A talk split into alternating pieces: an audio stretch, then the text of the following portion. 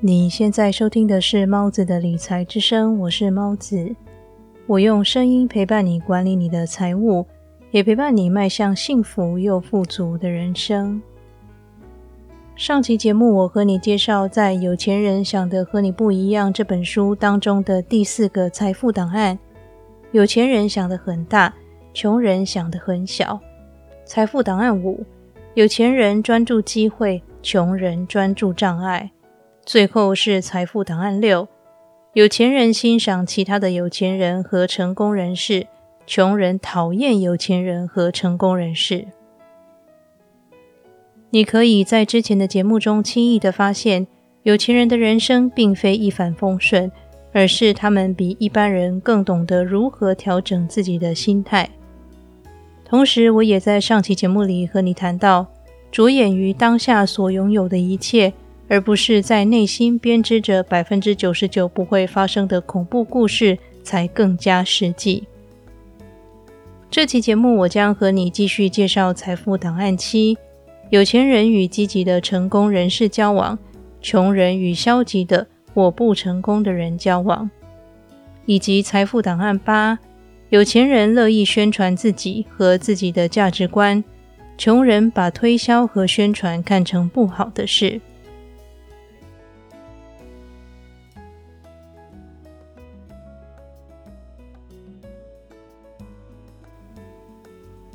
财富档案七：有钱人与积极的成功人士交往，穷人与消极的或不成功的人交往。环境对于一个人的影响是非常巨大的，最可怕的是这些影响总在不知不觉间发生。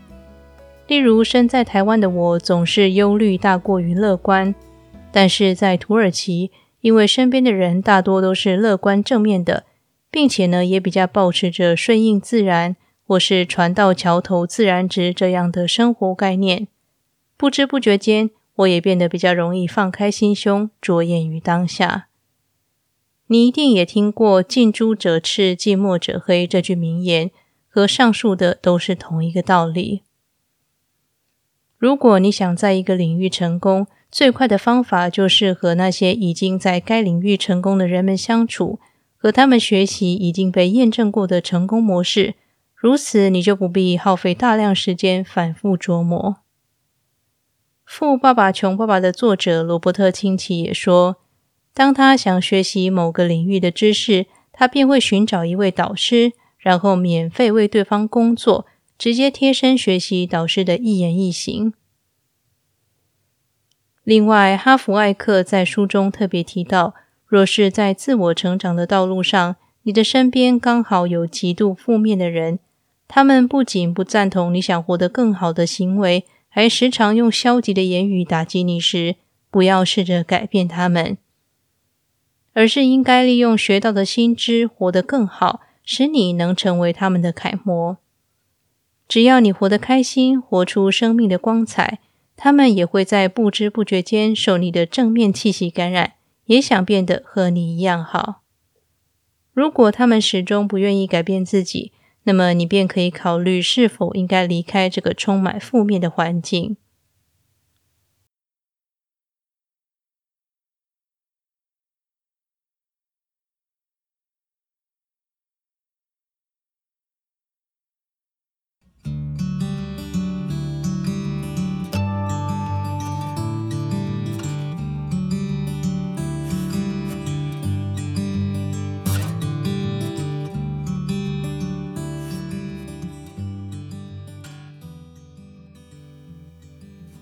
你想分享你的理财故事，或是有理财问题想得到解答吗？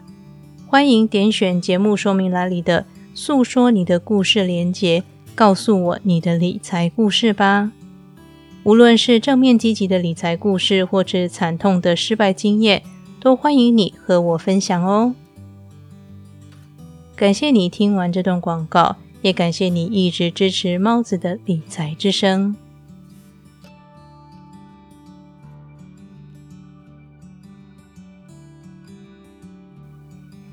财富档案八：有钱人乐意宣传自己和自己的价值观，穷人把推销和宣传看成不好的事。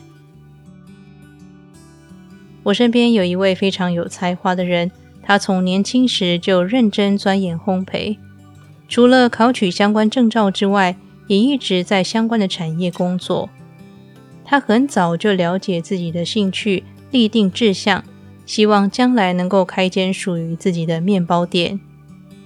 这么多年来，我看着他工作非常辛苦，却极少抱怨喊累。因为他工作努力，待人诚恳，人缘也很好。努力了几年以后，开始以工作室的形态经营他的事业。他也会接一些合作案子，积极的开发人脉，并且参加各种能提高知名度的活动。但是他并不是全心投入这份事业，而是以兼职的方式经营工作室。我曾经有好几次询问。为什么他不专心致志地投入工作室的工作呢？他总是回答：“那太冒险了，收入又不稳定，万一失败了怎么办呢？”除此之外，他也很羞于推销自己。他几乎不谈他在这个业界的成就以及他所做的努力。他得到的大部分案子。都是靠口碑行销介绍而来。如果他能对更多潜在客户毛遂自荐，他必能够把工作室当成本职，而不是当做兼差的额外收入。也许你的身边也有这种人，才华洋溢，认真进取，但是成就往往到了某个阶段之后，便无法再向上提升。这并不是因为他们不够优秀。而是因为他们不知道该如何把自己给行销出去。罗伯特清崎也曾经在他的著作中强调行销的重要。他曾经和某位记者碰面，席间记者谈到自己的梦想便是成为一个作家。罗伯特清崎于是建议对方，除了写作之外，更应该努力学习行销。但是对方认为这番话是种羞辱。于是愤而离席。事实上，只要你确信自己提供的价值对他人是有益的，就应该努力将自己的服务行销出去。无论是书籍、线上课程，或是其他有价值的服务，你把这些东西提供给需要的人，从而赚取相应的报酬，用以提高产品的价值，甚至是回馈社会，这个才是更美好的事。做好产品固然重要，但是让客户知道你这里有好东西，这才是更重要的。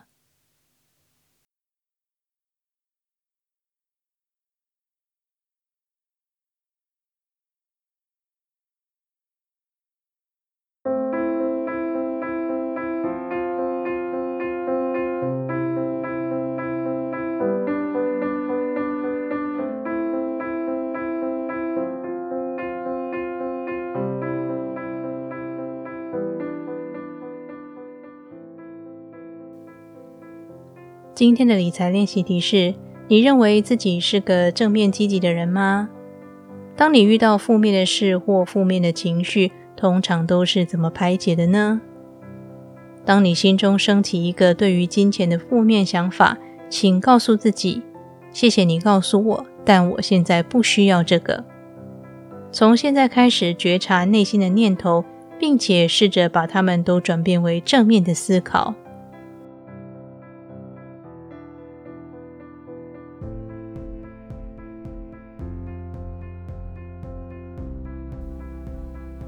今天为你分享的是来自《有钱人想的和你不一样》这本书系列分享节目第六集。我在本期节目里和你分享了两个财富档案，我会在往后的节目中持续和你分享其余的内容。理财和追求财富的人生是一条漫漫长路，但是请别担心。我依然会在这里用声音陪伴你，达成你的财务目标。那么，这里是猫子的理财之声，我是猫子，我们下期节目再见。